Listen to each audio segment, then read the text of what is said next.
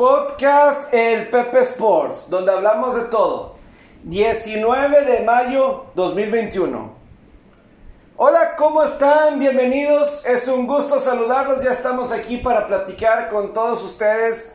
Eh, vaya día que se han dado varios temas interesantes que vamos a estar aquí platicando con todos ustedes. Ya se dio a conocer los grupos para el campeonato de la PGA de este fin de semana. Eh, de mañana miércoles a jueves buscaré hacer una previa completa de lo que va a ser el campeonato de la PGA, de los grupos a seguir, etcétera. Pero eh, hay otros temas que nos vamos a así enfocar. A lo mejor más, más al rato, eh, ya al final del podcast, menciono los grupos del campeonato de la PGA que más me interesan a mí. Que yo creo que va a ser más intrigante para esta edición 2021 del campeonato de la PGA.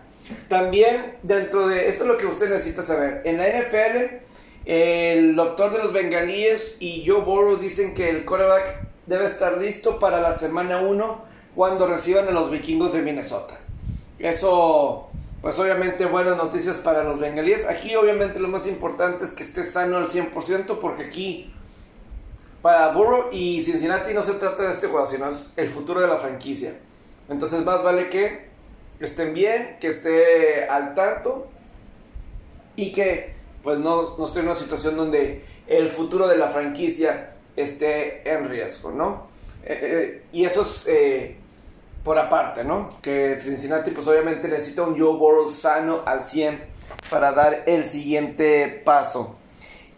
también en lo que se viene dando de lo que es la la postemporada de, la NHL, Tampa Bay Lightning toma ventaja de 2 a 0 sobre Florida. Es que Tampa Bay sí, sí es una máquina, máquina y Florida. Eh, les tocó muy difícil contra los campeones defensores y sobre todo con un Tampa que anda al 100. Con un Tampa que regresa sano Nikita Kucherov y también pues Steven Stamkos y pues sí, es una gran, gran diferencia. Y eso que Florida cambió de portero con Chris Ryder. También quiero agregar lo de tema de... Ah, los Islanders eh, pierden el juego 2, Pittsburgh gana el juego 2 para empatar esa serie de Pittsburgh Islanders en la división este. Y ahorita que mientras que estoy grabando Vegas está buscando empatar la serie 2 a 1 ya platicaré, ya confirmaré el resultado cuando se acabe el juego, mientras que estamos aquí grabando. En la NBA, Jason Tatum anota 50 puntos para que Boston asegure el séptimo lugar en el este para calificar a la postemporada dentro de la NBA. Eh, sin problemas, se despegan en el cuarto cuarto los eh, Celtics de Boston se separan y pues ya con esto eh, pues van a enfrentar a Brooklyn en la primera ronda. 118 a 100 y ya en el cuarto cuarto se despegaron pero Jason Tatum pues fue el mejor jugador en esta duela.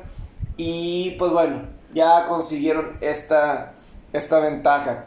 Y del otro lado Charlotte queda eliminado al ser apaleado por completo eh, por Indiana. Indiana se mantiene vivo. Charlotte queda, queda fuera. Y, va a jugar. Indiana va a enfrentar a los Wizards para ver quién es el otro soldado y bien, a ver quién enfrenta a Filadelfia. Pero sí, ya eh, los Pacers eh, sacan a un Charlotte que termina la temporada perdiendo seis juegos de forma consecutiva y nunca estuvieron en el juego en contra de Indiana. Yo en lo particular, pues tenía eh, las altas de ese Indiana Charlotte que fácilmente se hicieron. Estaba 226, fácilmente se hizo. Y al final de cuentas, el menos 2 de Boston también eh, tenía eso. Y en la NHL, pues tenía el Tampa Bay Lightning que ganaba hoy el Money Line. La verdad es que con Pittsburgh Islanders y sobre todo de Minnesota Vegas qué, qué parejo, qué parejo está así para irte realmente hacia un equipo otro. Eh, última sí nota, no sé si han estado poniendo atención, pero ha habido mucha crítica alrededor de los Clippers de que se dejaron perder los últimos dos partidos de temporada regular para evitar a los Lakers. Tyron Lue dice, no le importa lo que diga la gente, las críticas, simplemente él lo hace por su equipo. O sea, no estoy diciendo si sí se dejaron perder o no, pero simplemente que no le importa la crítica de la gente. Y de gente como Stephen A. Smith o otros que han salido ahí a decir eso, ¿no? Entonces, pues está eso. Quiero abordar un tema. Este, el tema que se ha vuelto, sí, muy sonado en las grandes ligas. Lo tocamos ayer, digo más bien, el año pasado. Un tema que llegamos a, a comentar y se vuelve a dar en esta ocasión.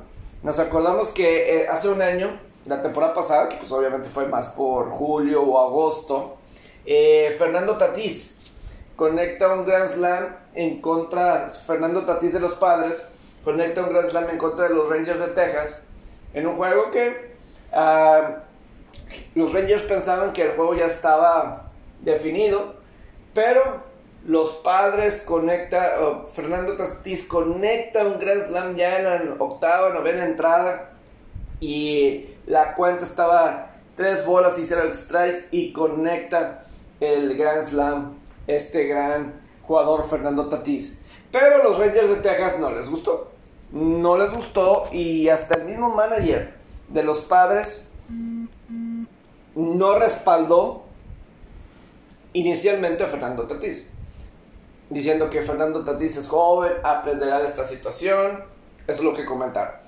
Y al siguiente día, eh, como que el mismo JC Tingle, el manager de, los padres, como que dijo, está bien, o sea, se retractó un poco con los comentarios. Y es más, Fernando Tatís volvió a conectar otro Grand Slam o, o, el equipo, así. Y pues de ahí se vino el término de Slam Diego, ¿no?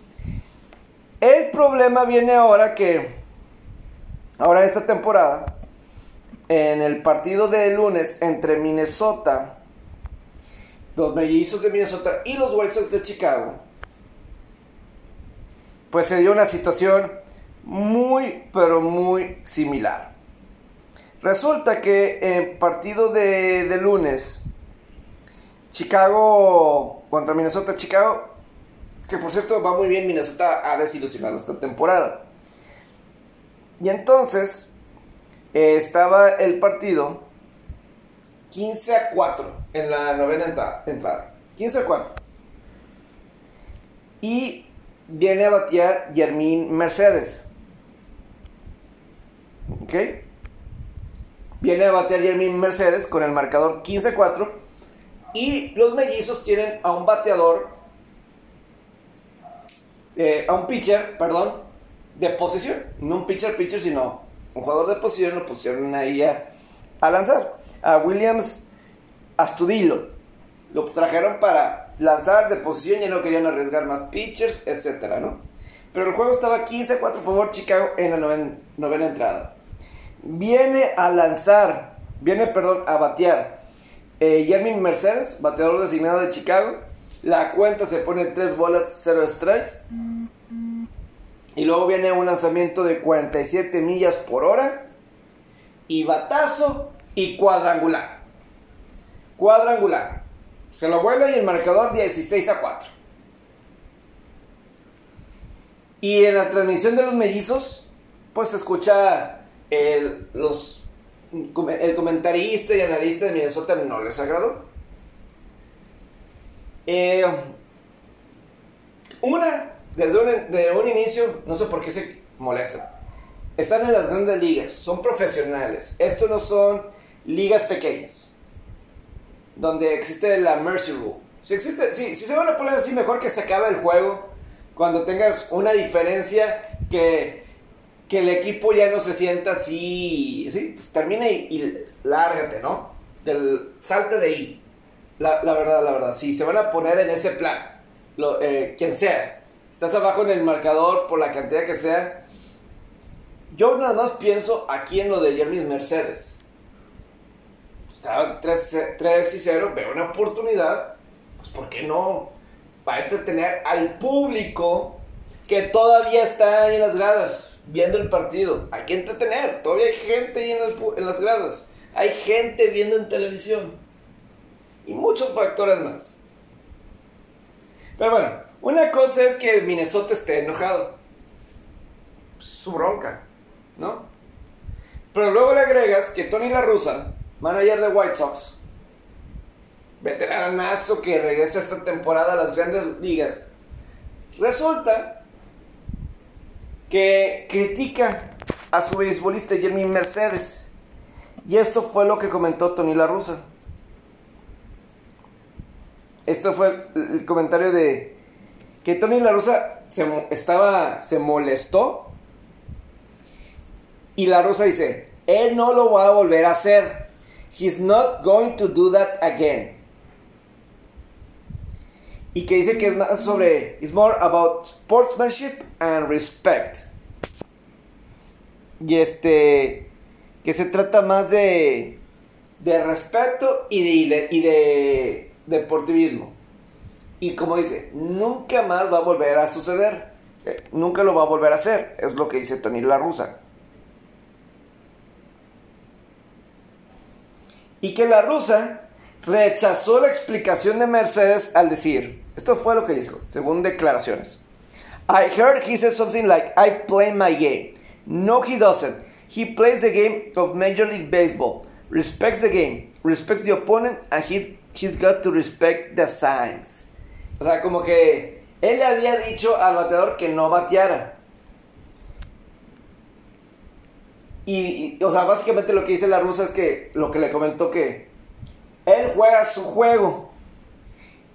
O sea, como que dice, es su forma de ser y así juego yo. Y la rusa le comentó la traducción.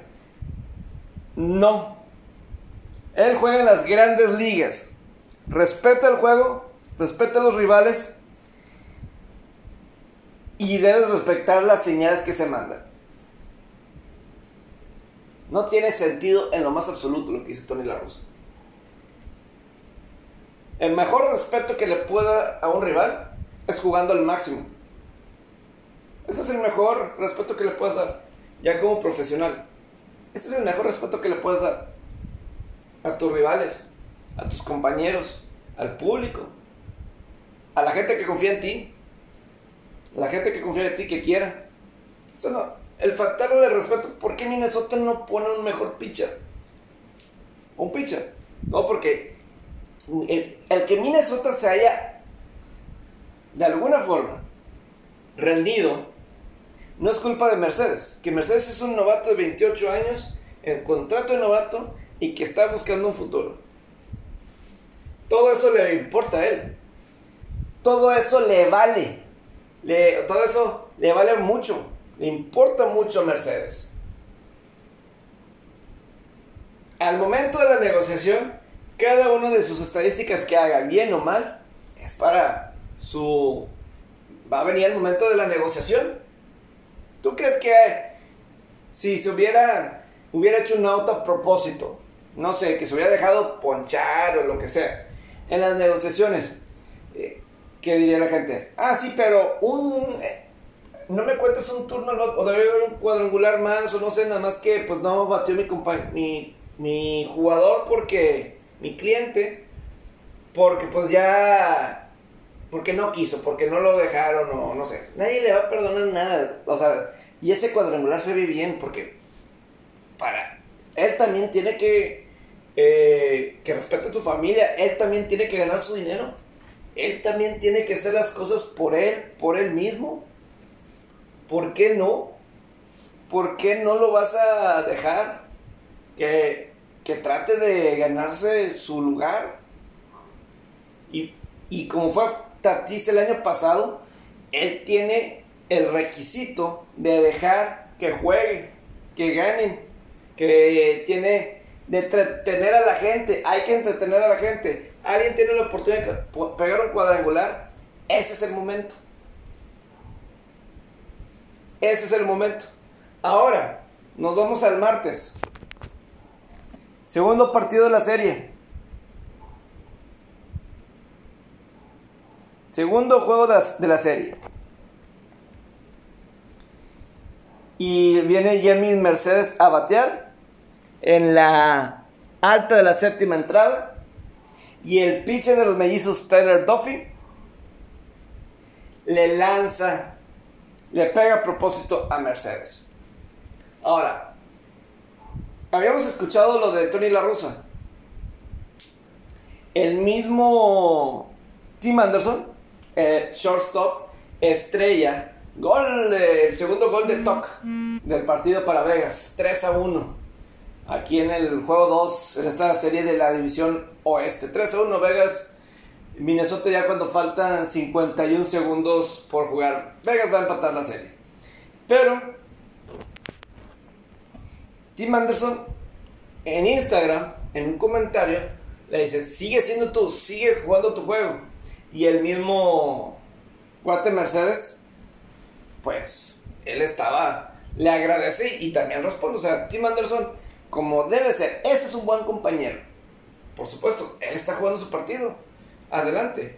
El mismo Trevor Bauer, pitcher de los Dodgers. Él escribe en Twitter, eh, queridos bateadores, si alguien me conecta un cuadrangular de una cuenta de 3 y 0, yo estoy bien. No se preocupen por mí. Es que pues eso es, estás jugando, estás... Eh, cada lanzamiento es importante y si no lo tomas así, ni modo que entró alguien que no es pitcher y pues te la puso y ándale, ten para que pues lo aprovechó, pues bien por él, ¿no? Bien, bien por él. Ahora no me digas que Tony La Rosa respete el béisbol. Ahora me vas a decir que Tony La Rosa respeta el béisbol. Cuando Mark Maguire era su bateador, cuando conectó los cuadrangulares y que se los esteroides y todo eso. Ahora me va a venir a mí decir Tim Anderson, perdón, Tony La Rosa, le va a pedir a su bateador Jeremy Mercedes que no está haciendo nada mal, no se está inyectando nada, que no, o sea que ahora le vas a, vas a venir a pedirle respeto a él cuando... Y tan, hay que recordar que de alguna forma, en todo esto del escándalo de Boston, del robo de señales que castigaron a Alex Cora durante el año que fueron ganadoras de la Serie Mundial, de Tony La Russa. Tony La Russa estaba ahí en Boston, ¿eh? Era parte de, del equipo, era parte de la administración o lo que sea. Ahí estaba, ¿ok? Es más, con esto de los robos de señales, habla Tony La Russa de respeto, de respetar el juego, de respetar a los rivales, de respetar a los oponentes. Esta es la segunda vez que Tony La Russa es manager de los White Sox. Segunda vez en su carrera. Eh, por allá de mediados de los 80s era. Ya, ya, había sido manager de los White Sox. Y cuenta la leyenda, cuenta las historias que salieron a rumbo de, de todo esto de, del escándalo de los Astros y de, de Boston, de robos de señales. Según dicen, que en aquel entonces, en los 80s, había. También la rusa tenía una. Una estrategia para robo de señales. Tenía una forma muy peculiar de robo de señales. Según dicen, eh, según lo que platican, la rusa en cada juego, cuando era en su estadio, en el viejo Comiskey Park, él tenía al pitcher del siguiente día en una oficina eh, viendo el partido y había unos focos en Jardín Central, como que estaba pegado un Gatorade o algo así, pero que había una, eh, sí, una, una luz así al lado de un Gatorade. Y que según esto que el pitcher estaba encargado, ese pitcher eh, eh, de picarle, si veía las señales y lo que fuera, ¿no? Que si era, no sé, el lanzamiento y le picaba y lo que dijera la luz o lo que apareciera, ahí le estaba diciendo al bateador qué lanzamiento venía. Entonces ahora Tony La me va a decir a mí, hay que recordar que él tenía en su mando a... O lo de Mark Maguire, a José Canseco, y pues repito lo de los cuadrangulares de Mark Maguire con esteroides y todo eso, y, estas historias. Entonces ahora me vas a, a mí, Tony La Russa, decir, y le vas a pedir a un jugador que no está haciendo nada, que respete el juego, las reglas cuando él... Tres bolas, cero de strikes. Si tengo un cuadrangular, está completamente dentro de las reglas. ahora va a ser, se, se va, se, se va a enojar por esa situación. O sea, no hizo nada mal, no se inyectó, no creo, que esté inyectado de esteroides. No sé si se robó alguna señal. Que eso es menos que lo que algunos... O sea, lo que pasó ahorita es mucho menos de cosas que se han comentado de la rusa y lo de Mark Maguire. Que eso pues ahí está. Y el manager era la rusa. Yo nunca, nunca escuché a la rusa decirle a Mark Maguire con los cuadrangulares. Mark Maguire, está faltándole respeto al juego. Con esos esteroides, de inyectándole. Porque pues con eso, al pitcher contrario, que pues está en desventaja, tú te estás inyectando o lo que sea, estás consumiendo los esteroides, le estás faltando respeto, no estás jugando justo, no le estás jugando justo. ¿No? Y ahora le va a decir a Mercedes que respete a sus rivales. Y lo peor, es de su propio equipo. Ojalá, ojalá, ojalá, el día de mañana. Ah, porque todavía los mellizos le lanzaron a Jeremy Mercedes y correctamente el eh, los umpires expulsan a Tyler Duffy, el pitcher de los mellizos, después de eso, y ahí se ve a Tim Anderson que sí, que se vaya, que se vaya. Todavía después del partido, el mismo Tony La Russa, este, es que quiero tener aquí bien el dato, porque todavía Tony La Russa dice sobre que, que el pitcher de Minnesota le haya lanzado por detrás de Mercedes, esto dice Tony La Russa. I don't have a problem with what the twins did. What did they do? The guy might have just been trying to get a sinker. We don't read minds. I'm not going to read their mind. I'm not going to second guess the umpire. ¿Qué hizo? Dice, yo tuve. Eh, dice, yo no tengo problemas con lo que hizo, lo, hicieron los mellizos. ¿Qué hicieron? Eh, no voy a tratar de leer la mente de aquellos yo digo, no sé, ¿no vieron lo que pasó con Kevin Pilar de los Mets un juego antes? Escuchen el podcast que hice con, en la RG sobre los bateadores que están siendo golpeados a cifra récord. Tu bateador a propósito le lanzaron enojados. ¿Dónde está el defender a tu jugador? Que ahí sí fue con toda la intención del mundo.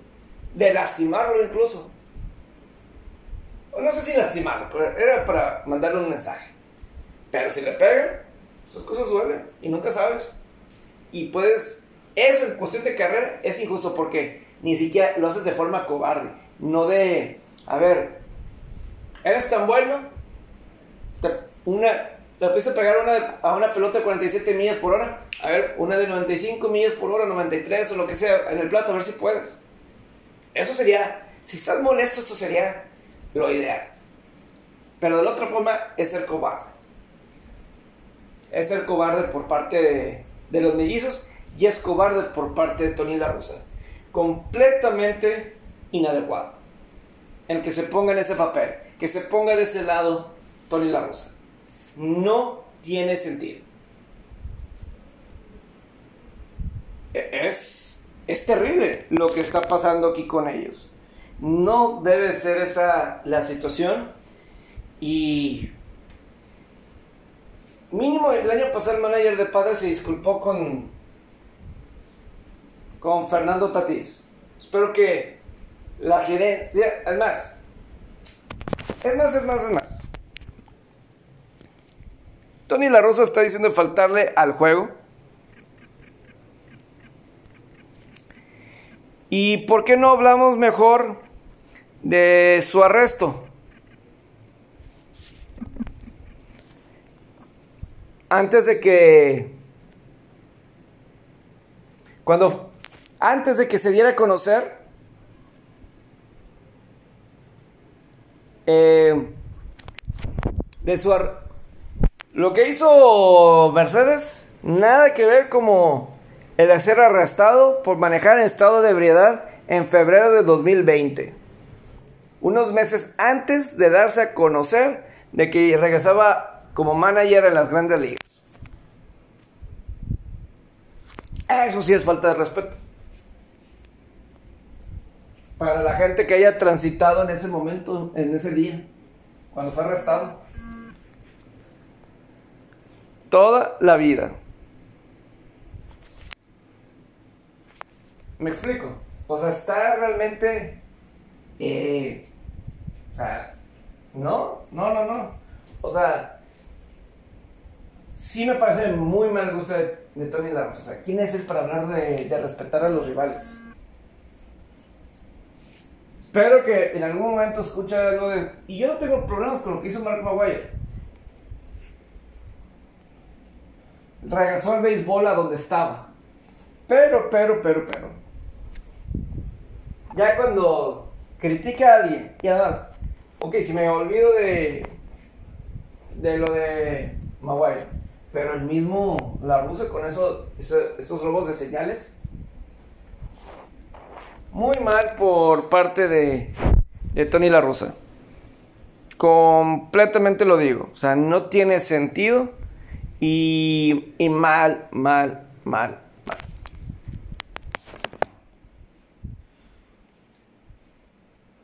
O sea, yo me acuerdo que con los Patriotas de Nueva Inglaterra sí llegaron a criticar bastante eso, ¿no?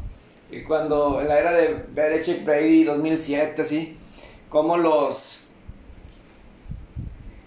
O sea, sí, no, a mí me llamaba mucho la atención de que los criticaban por palizadas, palizas, por lisas, pero hay muchos que con lo que empezamos hablando de los Clippers, de que descansaron a sus jugadores. Eso a mí no me gusta que descansen a sus jugadores cuando todavía hay partidos eh, hay público que los ve jugar. Hay gente que los ve jugar. O sea, que compra un boleto para... Ahorita ya pueden algunos comprar y ver eh, en las arenas. Hay gente que está en este, viendo en televisión y se quieren entretener. Ah, pero los jugadores no quieren jugar. Cuando es su trabajo. Que tienes el campeonato, sí. Sí, pero pues tienes tu trabajo, ¿no? Eso es mayor falta de respeto al aficionado.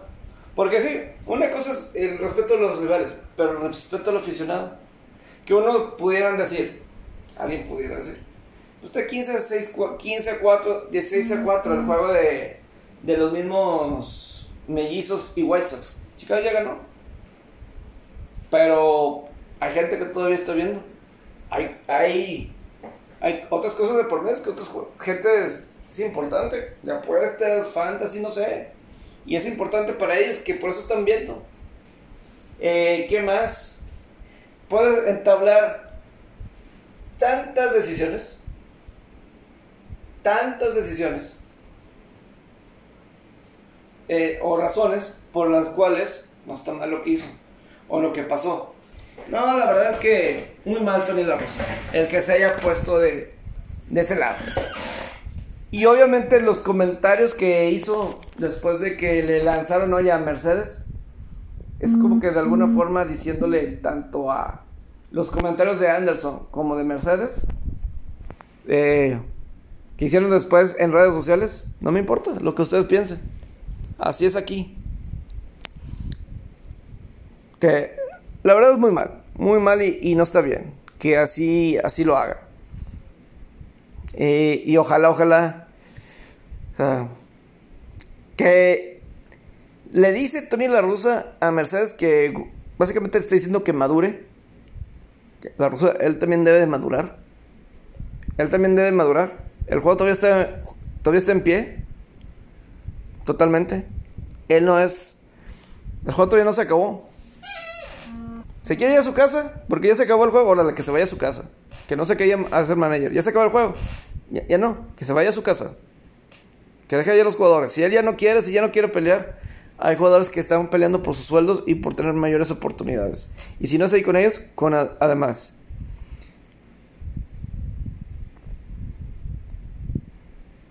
Y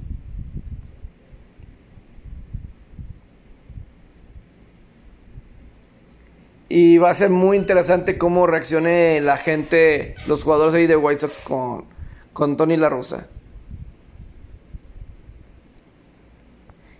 Hay alguien que se llama Owen Schoenfeld. Y nombre, él. Y lo veo aquí en, la, en el apartado de Bleacher Report de los Chicago White Sox. Y todos los comentarios. Este. Son. Son increíbles. Mira, este. Ya dije los comentarios de la rusa.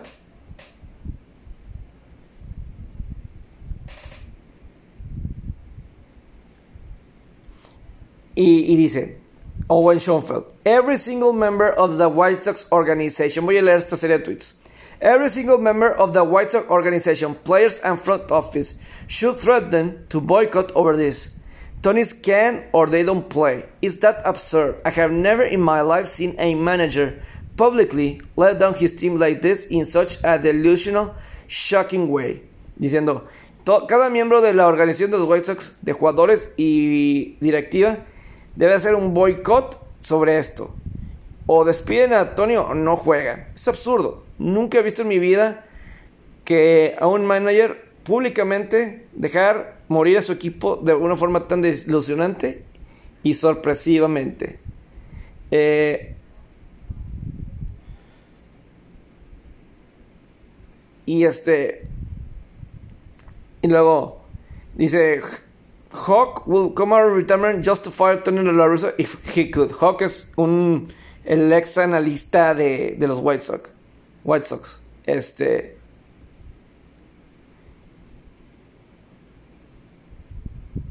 Dice, Tony talks a lot of, about respect, but he doesn't even show it to his players, the fans base, or this city. He's a disgrace, as cold as his Hall of Fame brother, Black.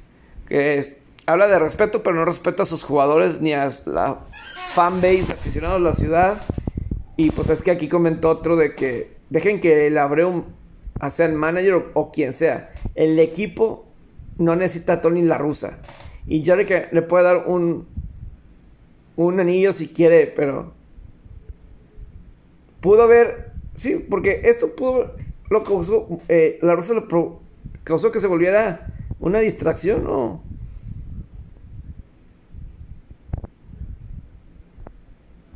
Pero así como dice, y le, agrega, anyway, this White clubhouse is incredibly talented at tight knit. Tony lost his clubhouse today, tonight though. No doubt about it. He's totally irrelevant now. Fills out a lineup, lineup card and uh, fills out a lineup card. Nothing else. Let's all forget he's even here. Este Owen, ¿quién es este Owen? Déjame buscar quién es. Es, un, es eh, cubre la fuente de, de, los White Sox. Pero sí, está muy molesto. Está muy, pero muy molesto. Pero vamos a ver lo que pasa. Pero si no, no está correcto lo que pasó. Eh, no está correcto las declaraciones de Tony La Rusa. Y yo sí creo que la directiva debe hablar con la rusa. Y eh, aquí me respaldas a mis jugadores, a mis muchachos, que están jugando duro cada partido. Y una prueba que están jugando duro estos White Sox de Chicago es que están en primer lugar en la división central de la Liga Americana. Tienen el mejor porcentaje de victorias ahorita en la Liga Americana. Me respetas a mis jugadores porque están dando su máximo esfuerzo en cada momento, en cada circunstancia. Me respetas a mis muchachos. ¿Me escuchaste? Yo si fuera el dueño, me los respetas. Y quiero que públicamente digas que felicitas por jugar hasta el último out, hasta el último turno del bat, sin importar el marcador. Si fuera Jerry Reinsdorf, si todavía está ahí, no sé, de White Sox, pero muy mal, muy, pero muy mal. Sí me molesta, me molesta bastante que traten de limitar a gente. Y eso es lo que estás tratando de limitar con este Mercedes lo, está, trata de limitar. Y a mí no me gusta cuando limitan a la gente. En lo que sea, para lo que sea, no está bien. Y muy mal, muy, pero muy mal. Eh, y fíjate, en estos momentos, Spencer Turnbull completa un juego sin hit contra los marineros. El quinto juego sin hit tras temporada en las grandes ligas. En lo que va de la temporada. Es el quinto. Ah, es noticias de último momento, así de ahorita que se está dando. Pitcher derecho de los Tigres de Detroit, Spencer Turnbull, lanza juegos sin hit contra los Marineros de Seattle en una victoria de 5-0 el martes por la noche. Quinto juego sin hit de la temporada. Dos corredores llegaron a base. Jared Kelenic con un base por base en la cuarta entrada. Y José Marmolejos, otro en la novena entrada. Turnbull tuvo nueve ponches. Lanzó 117 picheos, 77 strikes. Es el octavo juego sin hit en la historia de los Tigres de Detroit. El primero desde Justin Verlander el 7 de mayo del 2011. Es la primera vez que Turnbull lanza para más de 7 entradas. Ya van 10 juegos, según ESPN Stats Information, que hay un, hay un, un pitcher que llega a la séptima entrada sin, este, sin haber permitido un hit. Y es que cambiaron la pelota este año en las grandes ligas. Y entonces eso se está viendo aquí reflejado. Se deja, en lugar de estar con los cuadrangulares, cuadrangulares, cuadrangulares, que era pues, todo una, un ritual, ¿no? Todos los cuadrangulares que estaban conectando. Y ahora se volvió de picheo. Completamente. Y tú dices, ah, pues cómo, ¿verdad? Este yo no sé si sea lo mejor. Hubieran dejado la pelota como estaba. La verdad. Era mejor. Más divertido. Que. Está bien cinco, este, de vez en cuando, pero cinco y todavía no se cumplen ni dos meses de temporada. Empezó en abril. Estamos a 19 de mayo. Todavía falta mucho para que termine mayo. O sea, pero bueno, ya hubo otro juego sin hit. Otro juego sin hit en las grandes ligas. Yo creo que ya con, mañana con mayor profundidad, más adelante hablo de esto un poco más de estadísticas. Y repito, vayan al podcast de RG La Deportiva, que platiqué de una estadística muy interesante sobre los que... O sea, que estuve platicando un poco eh, sobre... Ah, se, me fue... Ah, cómo ha crecido los pitchers que golpean a bateadores. Más que nunca. Casi un bateador por juego.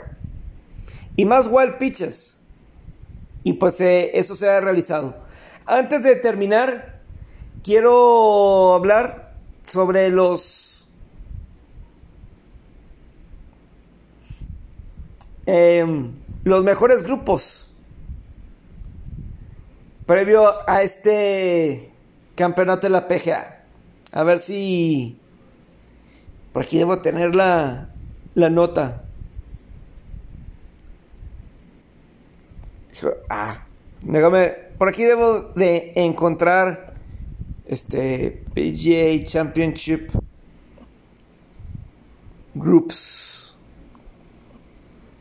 Bearings. Quiero, aquí, aquí va a estar. Mira, los grupos que a mí me llaman la atención en el campeonato de la PGA.